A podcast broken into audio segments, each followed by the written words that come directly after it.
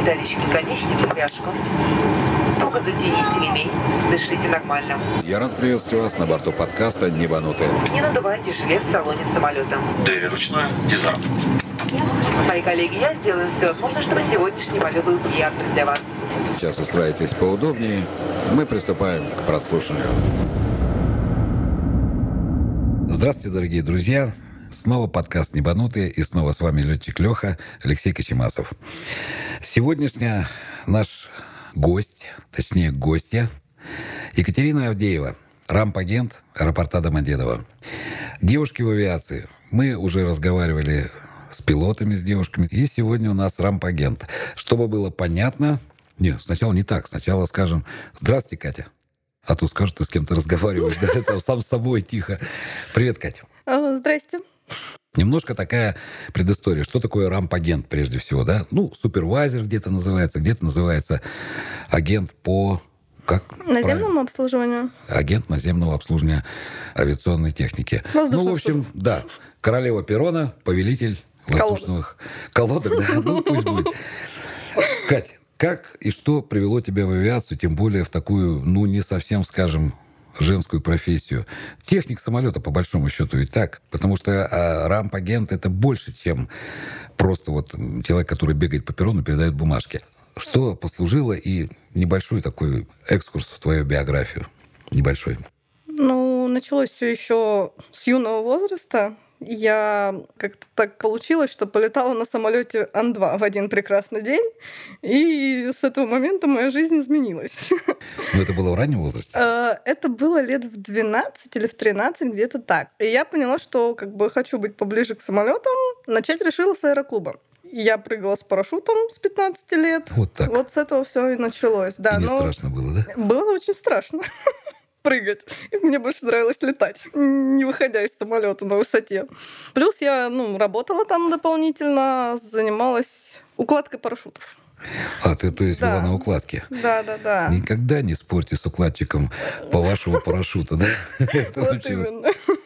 А с каких... Подожди, мы сейчас вернемся. Так интересно, потому что я как бы к парашютам тоже имею некоторое отношение. Ну, не в смысле, тоже прыгал. Э, D1.5U начало было, наверняка, Э, да? D6 было А, сначала, а, D6? потом уже D1.5U. Да. И АУТ-15. А, Нет, на этом я остановилась. А, хватит было, да? Просто там Да. 54 щели в этом большом парашюте. Нет, всё. Итак, все-таки, значит, ты попала в аэроклуб поближе к самолетам. Да, я начала заниматься парашютным спортом. Поняла, что это немножко не мое, но все равно упорно продолжала этим заниматься. Ну и потом как-то дело пошло к тому, что надо было выбирать, куда, собственно, идти учиться. Почему-то пилотов как бы я сразу не рассматривала, да, вот эту специальность. Почему? А Вот э, я не знаю, почему-то меня ну, как бы в небо не тянуло. Мне хотелось работать на земле. Я смотрела на механиков, которые у нас такие были э, суровые дядьки по Замасленных. локоть в смазке. Да, замасленных в- комбинезонах, Да, замасленном С комбинезоне. черными и руками, прям- с гаечными ключами. Ух. Вот это было, да, вот это красивая была картина. Мне было, мне хотелось тоже быть такой. Не знаю почему. Ну, тянуло к технике само, к себе, да, Да. вот именно Было знать и вот- узнать, что внутри у этой техники. Да. Да, как один мой друг говорил, он говорит, да, говорит, психотерапевт и хирург, да, они оба врачи, но у них тема разная, так же и здесь. Это точно. Ну, вот, собственно, с этого все и началось, с того, что я поняла, что больше всего я хочу, наверное, обслуживать самолеты. Был выбор между электриком и, собственно, уже с Слоном. техником, да, слоном, так называемым. Ну, чтобы было понятно нашим а, слушателям, слон это а, тяжелые обслуженные техники, то есть это двигатели, листы, шасси, это конструкция эксплуатация самолета, самого планера, двигателей и все остальное. Есть еще профессии электриков, да, которые электроцепями занимаются, там, компьютерщиков и всех-всех-всех там, ну, целый ряд. А слон это как бы человек, который конкретно занимается самолетом, тяжелой формами, да, со всем вот этим. И И вот э, как-то так получилось, что между электриком и слоном я все-таки больше склонялась к слонам. И, соответственно, поэтому и выбрала вот просто по велению такому «хочу». Поэтому и по пошла. призыву, да, Да. души и сердца. Как бы логики в этом, наверное, не было, просто вот, вот мне просто так хотелось. И Куда ты поступила, что окончила? Я поступила в Московский государственный технический университет гражданской авиации mm-hmm. на специальность техническая эксплуатация летательных аппаратов и авиационных двигателей. Ну, собственно, я уже, Нормально естественно... Так. Да. А сколько на вашем потоке было девушек? Так, ну у нас было пятеро девочек и 120 где-то мальчиков. Это именно поток целый был. Ну, поток, да. Ну, то есть в процентном соотношении, то есть мальчиков было, конечно, подавляющее большинство, да.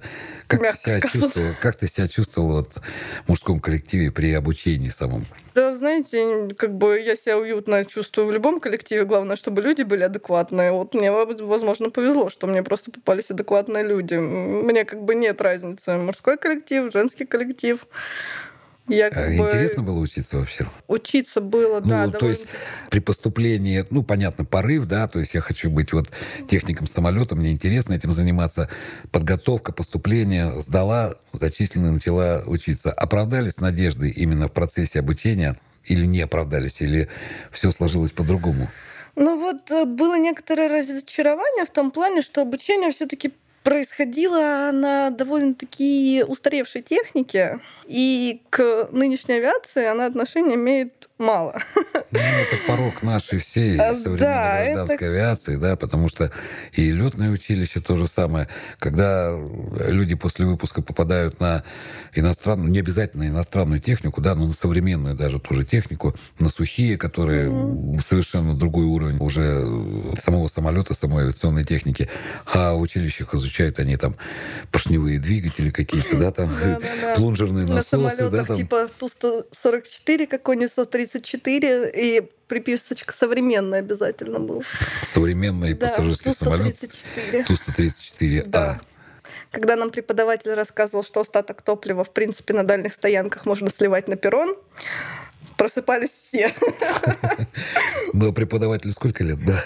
Ой, даже боюсь представить, сколько ему лет было. Нет, на самом деле были такие преподаватели, а были и современные преподаватели, которые вот э, вносили какие-то довольно-таки интересные знания именно по современной технике. Но И вот, окончив МГТУ, ГА, с отличием, с красным дипломом.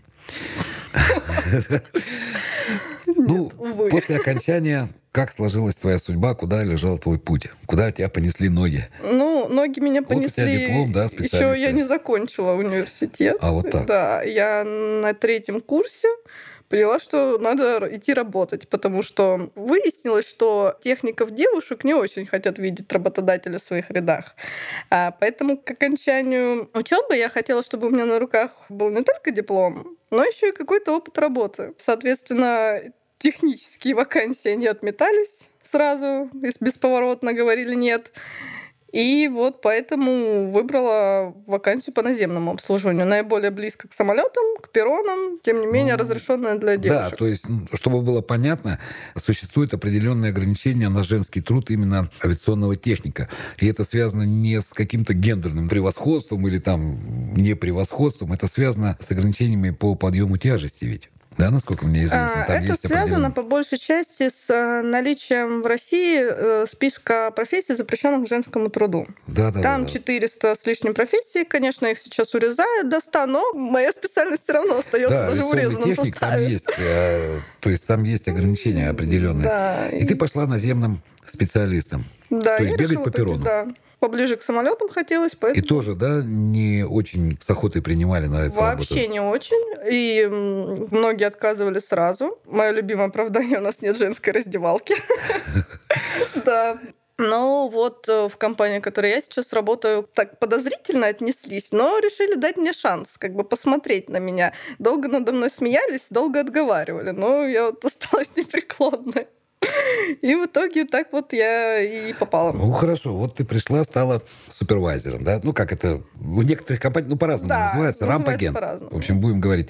Это человек, который занимается чем? А, это человек, который занимается наземным обслуживанием. А, мы- конкретно? Вот, ну, обслуживание разное же там. Да, мы встречаем самолет по прилету, мы приходим на стоянку, во-первых, самые первые, мы готовим стоянку, мы заруливаем воздушное судно, вот люди с палочками горящими, это мы. Сигнальщики, А, да. да. Устанавливаем колодки, заземление, поддерживаем связь с экипажем, подключаем наземный источник питания, делаем осмотр, открываем багажники, заправка на нас, э, подгон-отгон некоторой спецтехники, взаимодействие с экипажем, буксировка. Довольно-таки функционал обширный. В общем, мы сопровождаем самолет на период всего его пребывания на Земле. Ну, ты же не одна, да, вот самолет заруливаешь, там выпускаешь и так далее. То есть там как-то бригадный подряд какой-то, там несколько человек на один самолет, или как это А, вообще выглядит? Ну, это с других уже служб э, люди работают на самолете, а именно вот этим функционалом, которым занимаемся мы, на это выделяется один человек. То есть один человек должен встретить самолет, поставить колодки, Да, да. э, дать команду на подгон трапа, дать команду на подгон там заправочной техники, амбулифта, багажной а тележки и так далее. подгоном, отгоном спецтехники занимаются в основном другие э, люди. Мы как бы... Но вы у же нас- контролируете этот момент, потому что это входит э, в ТГО, технический график обслуживания самолета, да? Да, естественно, по времени мы это контролируем, но непосредственно сами подгоняем мы ТЗ, наземный источник питания и воду, и осенизатор. Катя, а откуда ты узнаешь, какой самолет тебе нужно встречать или провожать? Перед этим нам диспетчер выдает... У нас есть диспетчер, который выдает нам задание, и в задание это входит как бы так называемая технологическая карта. А в этой технологической карте прописан рейс, город, прилет, вылет, э, тип воздушного судна, время прилета, вылета. И, соответственно, на основе технологического графика обслуживания расписано и время, за которое самолет должен, так скажем, обслужиться.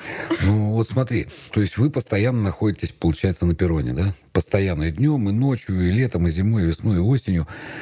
Откуда ты узнаешь, на какую стоянку зарулит самолет? Ну, мы приходим в основном на У вас базу, либо есть у нас по рации передается По рации передается, да. что встречать такое.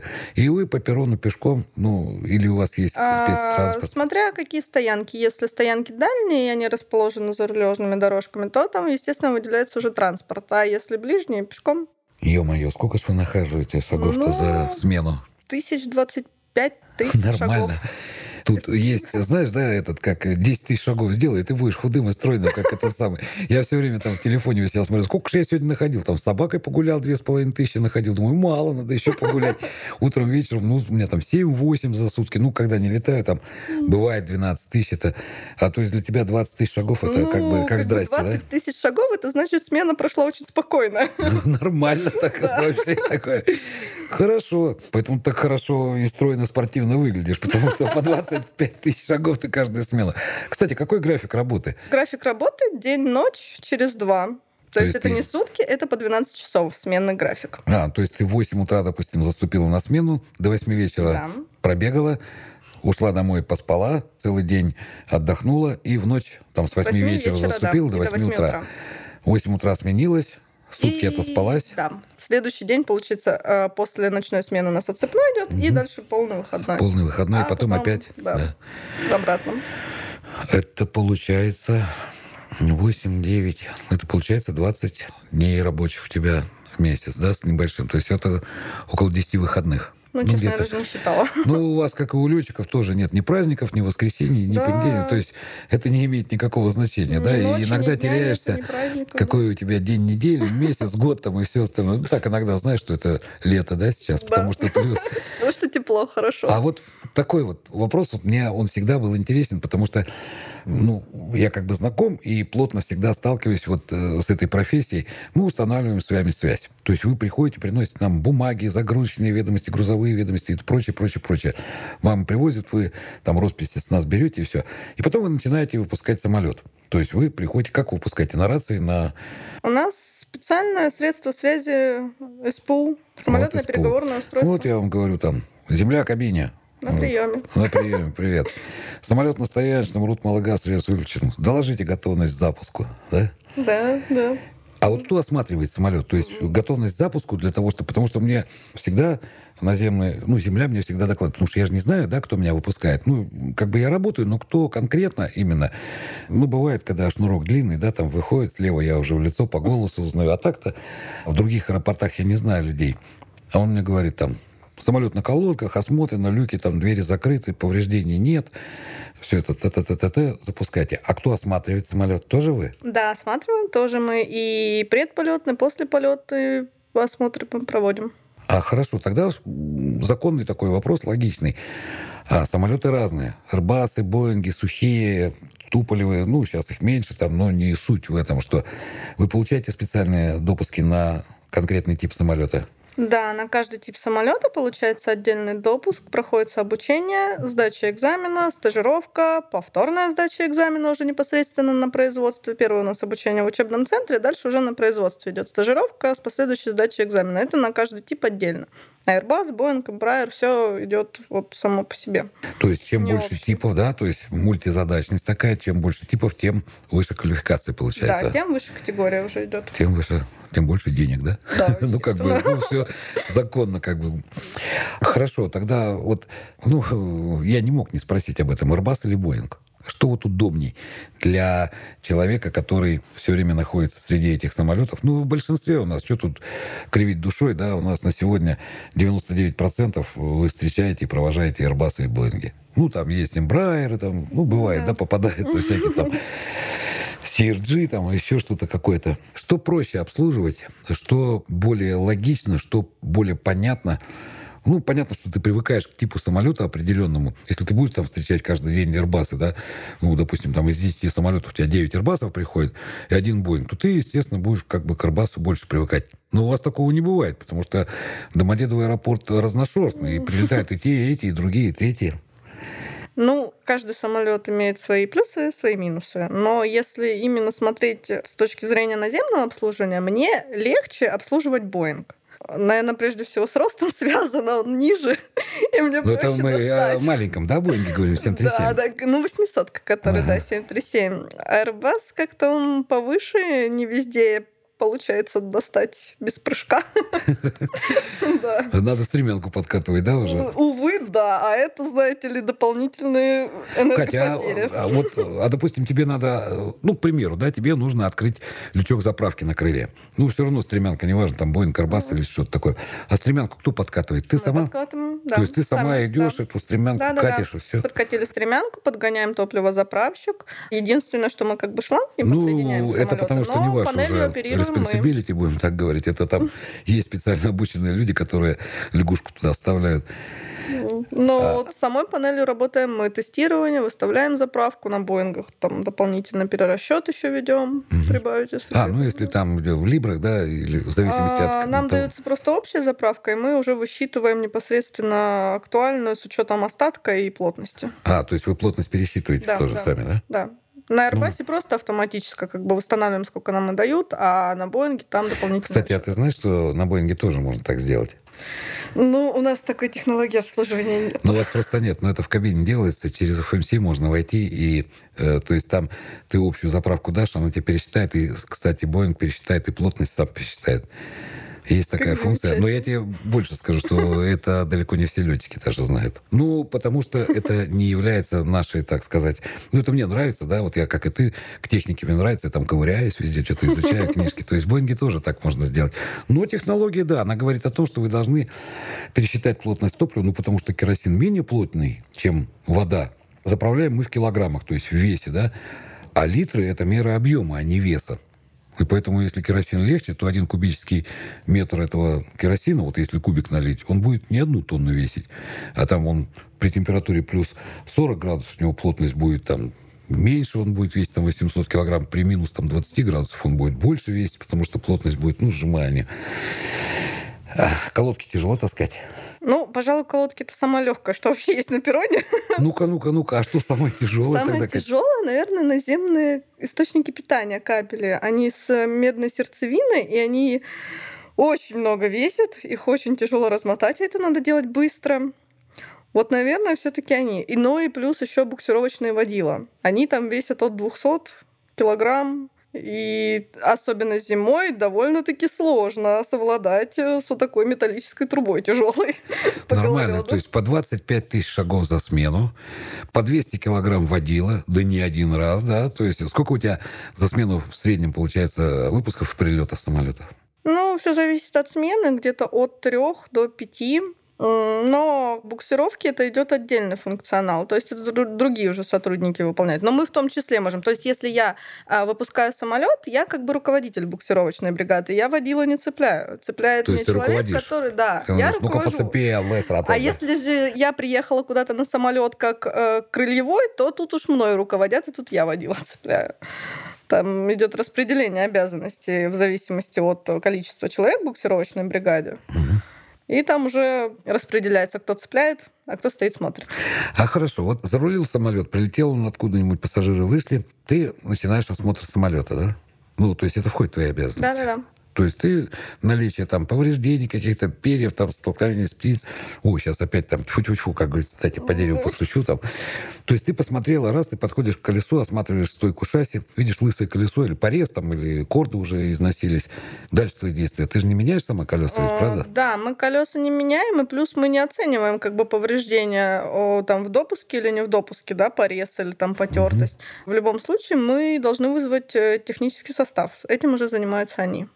Это уже их дело. Ну, то есть ты заметила, пометку себе в своем графике этом технологическом сделала, да, в карте? Ну да, у нас есть определенная отчетность, что нужно это зафиксировать, э, с фото, Мгм. с временем. И бежишь к командиру и говоришь, Кэптон, у тебя тут... Вызывай Всё. технарей. Да, или сам иди смотри и думай, что тебе нужно сделать, да? Ну, в основном они сразу технарей зовут, и все. Ну да, есть специально А обычные люди. уже как бы оценивают. Ну, а в принципе, ты можешь, вот, допустим, техническая бригада приходит на самолет, ей нужно поменять колесо оперативно, да? Ну, бывают такие моменты, где это не редкость, да? Вот колеса износились, самолет прилетел, камушек какой-то попал, и уже и так изношенное колесо порезали, а техник говорит, помоги мне. Ты можешь помочь уже? Ну нет, уж я уж колодок натаскала. То есть ты уже... Пусть они сами свой хлеб едят, да? Это их уже там такие вещи. А с пассажирами как-то связаны? Мы даем готовность на посадку пассажиров. Мы взаимодействуем с экипажем, если все нормально. Ну, по большей части, да, мы все-таки взаимодействуем с а, агентами на посадке, с самими пассажирами. Ну, если у них какие-то вопросы, естественно, они к нам могут обратиться. Там, в Не, частности- я, э, вот смотри, у меня сразу такой в голове сложился. Бывает, такой пассажир отказался от полета. да? Он не приехал, и говорят, вот, у нас сейчас будет снимать багаж с самолета. Ну, потому что пассажир шел, что-то у него случилось, он от полета отказался, багаж его, естественно, не полетит. Этим вы тоже руководите? Ну, если пассажир снимается с рейса, это отдельная эпопея идет. Э, Мы как бы... Тоже на ваших плечах? по большей части не то, что на наших, это уже на плечи всех служб ложится, включая командира, который должен вызвать соответствующие службы. Решает он там, кинологи приедут, полиции просто снять. Ну, это да, это мой А, головняк, там да, с этим да. я решаю. А вот Плюс, с багажом, кто... Ну, я сказал, снимайте багаж там, да, все. А с багажом это отдельная служба решает. За загрузку единственное мы не отвечаем. Это другие службы с этим То работают. есть вы опять следите за тем, чтобы Мы следим, а, чтобы график, все сделали. чтобы все сделали, Да. да, вот И помечаем как бы себе время, плюс докладываем наверх, так скажем, в центр наш. Интересно. А вот когда облив происходит в зимнее время, осенне-зимняя навигация у нас, когда начинается, обливы самолетов, это тоже на ваших плечах, да? То есть, ну, вызывать... Я понимаю, что вы не элефаны, да? То есть вы не сидите в машинах и не руководите. Да, мы просто следим за обработкой и передаем код жидкости, да, получается. Я уже Тип, забыла. тип, тип, тип жидкости. Да, не тип код, а тип жидкости. жидкости. Да, да, да. Я почему спросил? Вот очень часто бывает такой момент, когда командир, обходя самолет, да, он, в принципе, решение принимает капитан. Да, о том, что будем обрабатываться или не будем. Но документы нам гласят, что если именно вы, рамп-агент, посчитаете, что обработать его нужно, и технически, ну, не ваше решение, вы передаете техническому составу, они тоже оценивают, и если возникает спорная ситуация, мы все равно обрабатываем. То есть я пришел, сказал, да, ладно, не надо. А техник говорит мне, не надо обрабатывать. И вы, то есть вы же тоже оцениваете, да, степень э, Ну, загрязнения это, ледяным там, снегом? Другая служба оценивает. Другая, это, да? Но если э, действительно на самом деле все так, если кто-то скажет, вот давайте обольемся, а все будут против, все равно будут Все равно облить, будем да. обливаться, да. Вот так. В Так что случае. в любом случае облив у нас будет. И это не то, что там последний, но это правила такие, вот, в Да, общем-то, да. будем говорить. Что самое тяжелое в твоей работе, на твой взгляд? Мужской коллектив, бегание по перрону. Ну, Ну, скорее, что работа, она не останавливается ни во время дождя, ни во время снегопада, ни ночью, ни днем. Постоянно как бы работаешь, работаешь. Плюс это идет взаимодействие с различными службами, с экипажами. Все люди разные, у всех свой характер. Тоже довольно-таки сложный момент. Физическая усталость, она здесь где-то на самом деле на второй план уже отходит. То есть Как бы настолько больше загружено, тяжело, наверное, как бы в эмоциональном, моральном плане, потому что надо следить за всеми и успевать работать самому. Помнишь, как фильм «Бой идут одни старики», когда Макарыч его спрашивает молодой техник, говорит, что самое тяжелое в нашей работе? Один там средненький говорит, копаться в моторе при минус 30 градусов. Макарыч говорит, в нашей работе самое тяжелое ждать. Да? То же самое, наверное, у вас. То есть, когда ты бегаешь там от самолета к самолету, да, там что-то делаешь, а потом раз, и перерыв какой-то получается. Надо покурить. А куда курить? На перроне нельзя курить. А куда у вас мужики бегают? Ну, ты не куришь, я знаю. Да, я не курю, но есть специальные места для курения на перроне. А там служба безопасности вас не гоняет? Это специально отведенное место, там и служба безопасности тоже Да, тоже Так что все нормально, да. А, Катя, а правда, что э, вот Трамп-агент может службу безопасности отогнать от самолета? Ну, если самолет висит на нас, так скажем, если мы его приняли по бортовому журналу, а, да, мы можем сказать, чтобы любая служба вышла как бы за зону стоянки. Потому что это зона Потому что вы нашей главные на самолете. Ну, когда моя фамилия вписана в журнал, Да, это что я наша приняла. корова, и мы Да, ее доим. Да, да, как да, да. помнишь, в фильме тоже там они говорили. То есть вы главные все-таки на самолете, да, а не служба безопасности. Ну, у них своя там сфера обслуживания. Да, у них свой бизнес, у нас свой. Это у вас хорошо. А вот эти, как называется сейчас, эм, кетеринг, да? По-русски. Ну, кухня, короче, борт питания, да? Тоже вы руководите, ну, я имею в виду не самой загрузкой-погрузкой, а вот вызываете эти машины. То есть это, вы знаете, что вот на этот самолет надо грузить там, ну, скажем, есть авиакомпании, в которых пассажиров вообще не кормят. В курсе, да, наверное? Конечно. И мы не будем открывать этого имени. Вот. А есть компании, где кормят и очень хорошо. А, кто бортпитанием руководит бортпитанием? Мы тоже Вы не тоже не связаны, да? Да, мы не связаны. Я даже не могу подсказать, кто этим занимается на самом деле. Кто вот именно ответственный за вызов бортпитания. Я вот все время тоже думаю, э, ведь как-то есть рейсы, да, э, ну, На самом деле все это крутится. стало. Да, почему? Потому что был в гостях специалист по сервису у нас. Мы с ним разговаривали на эту тему. Он нам много-много интересных историй рассказывал, рассказывал. Я все время пытался вывести это на борт питания, но Илья как-то он так уходил все время от этого вопроса. Я никак, я много лет в авиации, и я никак не могу понять. Вот я знаю, что существует цех питания. Я знаю, что есть вот рейс туда-то, сюда, туда-сюда. Как вот это все регулируется и кто Останется команду? да, загадкой и кто сегодня. сосиски на борт, да, там грузит, а куда грузить там брок, брокколи какую-нибудь капусту? там, Единственный момент, когда мы касаемся бортового питания, это заказ недостающих порций. То есть, Довоз. Да, довоз. Довоз, так называемый, да? Там питание, стаканчики и прочее, прочее, прочее. А именно самим вызовом бортпитания это нет, мы не занимаемся. А бывают курьезные случаи в вашей работе? Вот так на вскидочку вспомнить можно? Нет, ну, конечно, бывают разные случаи. Ну, понятно, что да, как во всем Они, все не всегда идет не по плану. Как бы план он есть всегда, график есть, но не всегда То все есть получается приходится хорошо. проявлять смекалку и... Да, в какие-то вот моменты, опять-таки, со снятием пассажиров с борта, это начинается, ну, канитель, так скажем, да, тут надо... Ну, будем по- по-русски говорить, геморрой. это, да, полный геморрой. Особенно если вдруг пассажиры решат сниматься во время буксировки. Вот это самый веселый случай, наверное, когда э, Самолет вырулил со стоянки, поехал, и тут же... он еще не вырулил, я шла на ушах, ну, по СПУ. Ну, уже, по СПУ, да, то есть в наушниках была буксировка. Да, я даю готовность командиру на запуск двигателя, а он мне говорит, нет, мы вот сейчас подъезжаем к точке запуска и будем решать, что делать. У нас два человека хотят сниматься. Неадекватные пассажиры. А, нет, они адекватные, но у них отменилась встреча, и они решили, что Ну, хотят по остаться какой-то причине Да. отказываются. И от вот, вот мы в раскорячку стояли, ждали, пока нам дадут стоянку, потому что наша уже занята, естественно. Пока нам дали стоянку, пока мы туда приехали, пока вызвали все соответствующие службы. Это же надо с собаками самолеты смотреть, это надо снять багаж, это надо вызвать отдельно автобус под пассажиров. Это надо взять дополнительные всякие вот эти служебные записки, э, не служебные, наверное, не записки. Переоформление документов. Э, Э, там, Документы да, там. переоформляются, там объяснительные вот проводники, пилоты там пишут. э, В общем, там бумажная плюс- Головная боль там конкретно, да. конечно, возникает.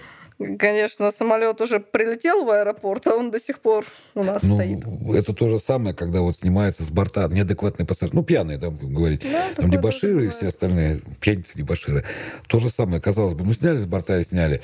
Особенно неприятный момент возникает, когда мы прилетаем, допустим, промежуточный аэропорт, да, ну, развороточка у нас какая-то, ну, там, в Казань.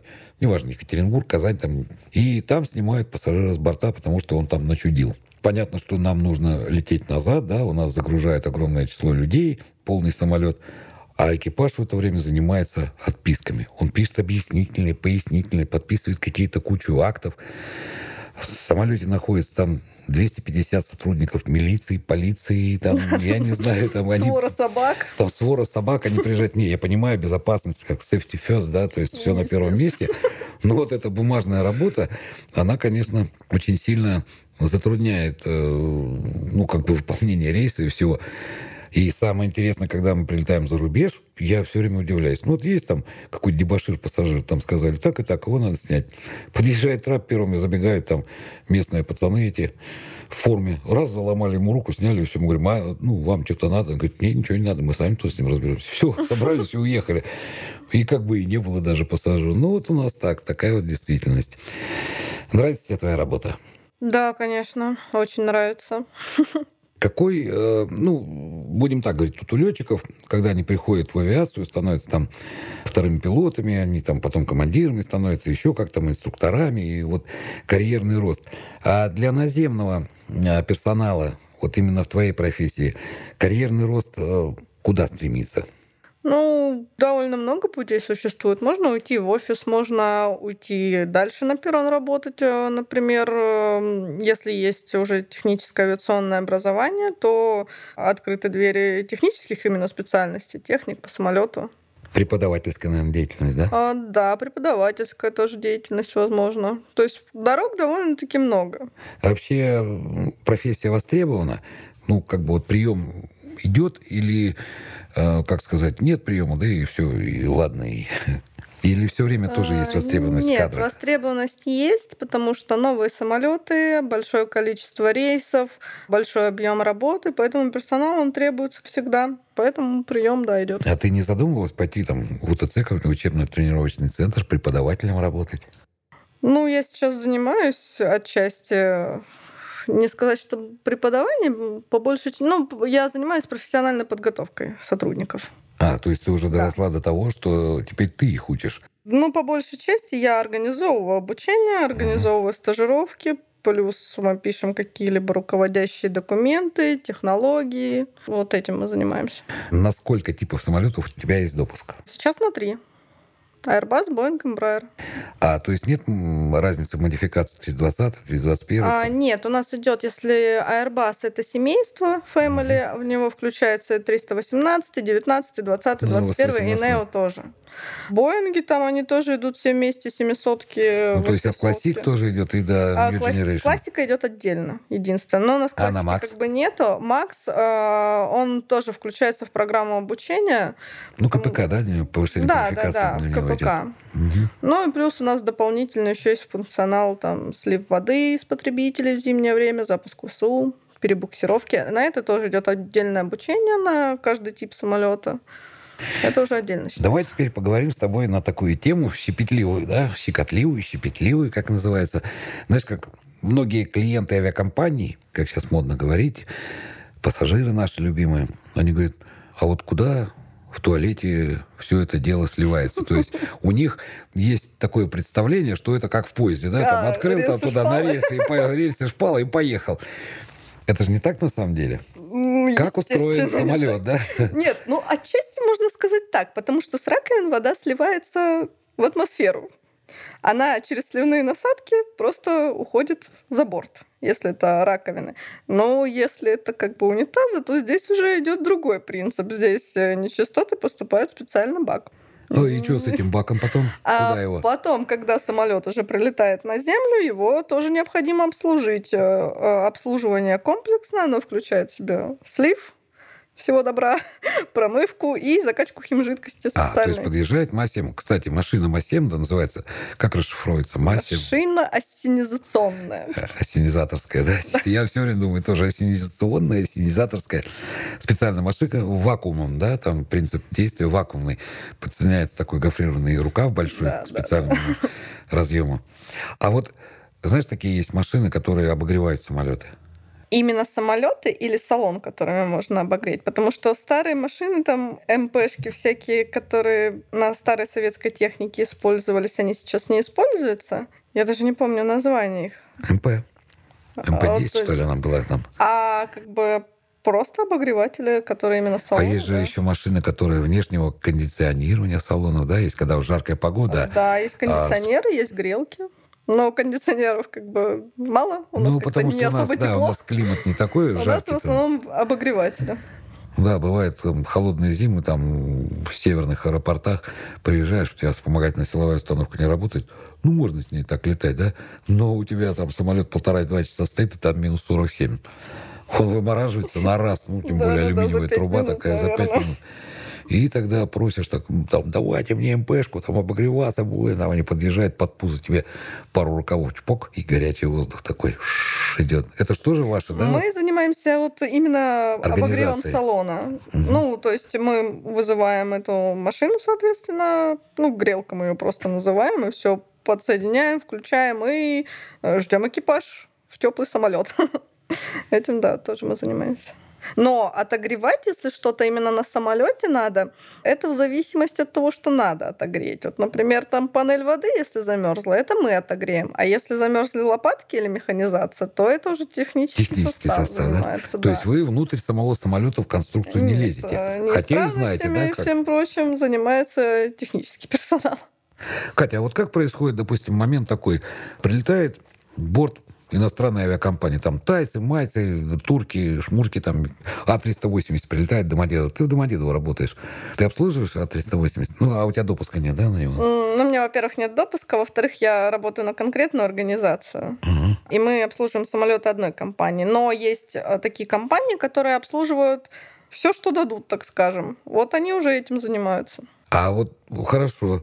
А, у вас одна компания. Но ты можешь... э, то есть знание языка для вас обязательно? Английского? А для нас нет, потому что у нас встреча, выпуск, это все Ну, идет на вы- русском. Как бы это является, естественно, преимуществом. Какие-то минимальные знания английского, они должны быть в любом случае. Ну, потому что А, техника иностранная, да? Да, и плюс для того, чтобы повысить э, свой уровень зарплаты и категорию, там тоже есть определенные требования по английскому языку. Но на самом деле с ним в работе сталкиваешься именно вот там, например, в общении с экипажем никогда. Ну, практически никогда. Да. Ну, потому что, да, если вы работаете в советской компании, в российской, я хотел сказать, конечно, я так сказал, советской. Ну, то есть нашей компании в российской, в родной, то у вас как бы понятно, что вы друг друга понимаете. Но, в принципе, ты можешь обслужить любой самолет, да? На котором не только есть допуск. Ну, ну да. Ну, Так, допуск да, прилетает конечно. к нам, садится турецкий самолет, твой напарник там заболел где-то, ушел куда-то, еще что-то. Тут турка надо встретить. Он говорит, Катюнька, сбегай встретить вот этого туркиша. И ты, в принципе, можешь Нет, это сделать. туркишами все-таки занимается другая организация. Мы отдельно. Понял. Умерла, так умерла. Хорошо. Катя в социальных сетях. О, Ну, молодая, красивая девушка. Ну, Не верю, что у тебя нет Инстаграм. Не, у тебя есть Инстаграм. Я же знаю, что Да, у вы тебя же есть подписаны Инстаграм. на меня. Я же подписан на тебя, да. Поэтому, Уже как час. Ну, я должен там, как ведущий сделать такое. Ну, я типа, Катя в социальных сетях. Ты очень популярна. Ник в Инстаграме. Ну, Инстаграм наиболее такой сейчас продвинутый, да, будем, соцресурс будем говорить. Твой ник? Angel Aviation. Или Ангел Авиатион, как меня любят называть. Ангела Вятин, королева перона. Катя, спасибо тебе огромное. К сожалению, наше время подходит к концу. Напомню, сегодня в гостях у меня была Екатерина Авдеева, королева перона Домодедова, повелитель колодок и самолетов. Подписывайтесь на Екатерину, подписывайтесь также на подкаст «Небанутые». С вами был летчик Леха, Екатерина Авдеева. До скорых встреч. До свидания, Катя. Спасибо огромное. До свидания.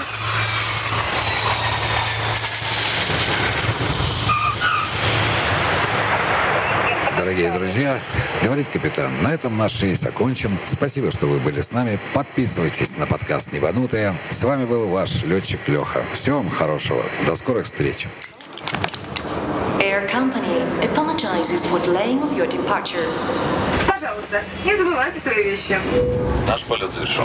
Будьте осторожны, открывая багажную полку. Желаем хорошего дня и приятного отдыха. Благодарю за внимание.